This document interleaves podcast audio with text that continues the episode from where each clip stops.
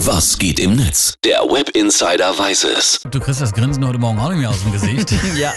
Das liegt wahrscheinlich an dem Auftritt von Luke Mockridge gestern im ZDF-Fernsehgarten. Ja, genau. Das war wirklich Fremdscham-Alarm vom Feinsten. Und ich muss gestehen, ich konnte den Auftritt noch nicht mal ganz durchschauen. Woran erkennt man eigentlich äh, alte Menschen? Das wird man ja oft gefragt. Woran erkennt man alte Menschen? Und äh, ich weiß es. An, äh, sie haben graue Haare, sie sind äh, schrumpelig und sie riechen immer nach Kartoffeln. Oh, komm.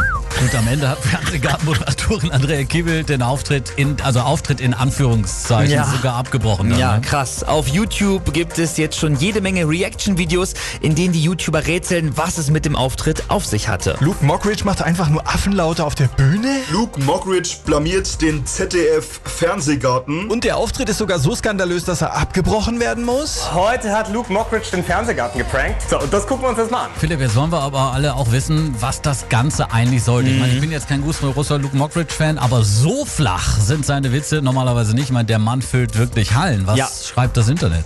Markai schreibt dazu auf Twitter, Leute, bald schon startet die neue Mockridge Show auf Sat 1 und auch Joko und Klaas gehen bald wieder auf Sendung.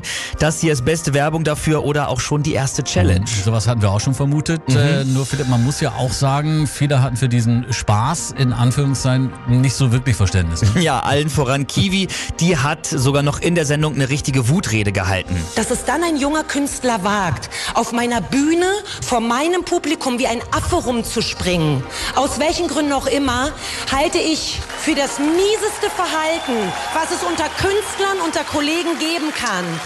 Shame on you, Luke Mockridge. Never ever again. Das hat gesessen, ne? Allerdings, viele User waren auch sauer. Steffen schreibt auf Facebook, das war das asozialste, was ich seit langem gesehen habe. Nie wieder sollte irgendjemand eine Show von Luke Mockridge besuchen. Sich über ältere Menschen lustig zu machen, ist das allerletzte, ob man den Fernsehgarten jetzt nun mag oder nicht. Und diese Kritik muss er sich gefallen lassen, ganz klar. Das stimmt. Der Großteil der User steht aber weiterhin hinter Luke Mockridge. Boga Japsen schreibt zum Beispiel, im Fernsehgarten werden verblödete Leute seit Jahren nach Enkeltrickmanier von der Schlagermafia abgezockt. Die scheinheilige Kiewel hat die Watsche von Luke Mockridge mehr als verdient. Ja, ich denke, wir können festhalten, der Auftritt von Luke Mockridge war ein PR-Stunt Ja. und irgendwas wird da noch kommen. Somit erstmal vielen Dank, Philipp, für den Blick ins World Wide Web. Jo, sehr gerne.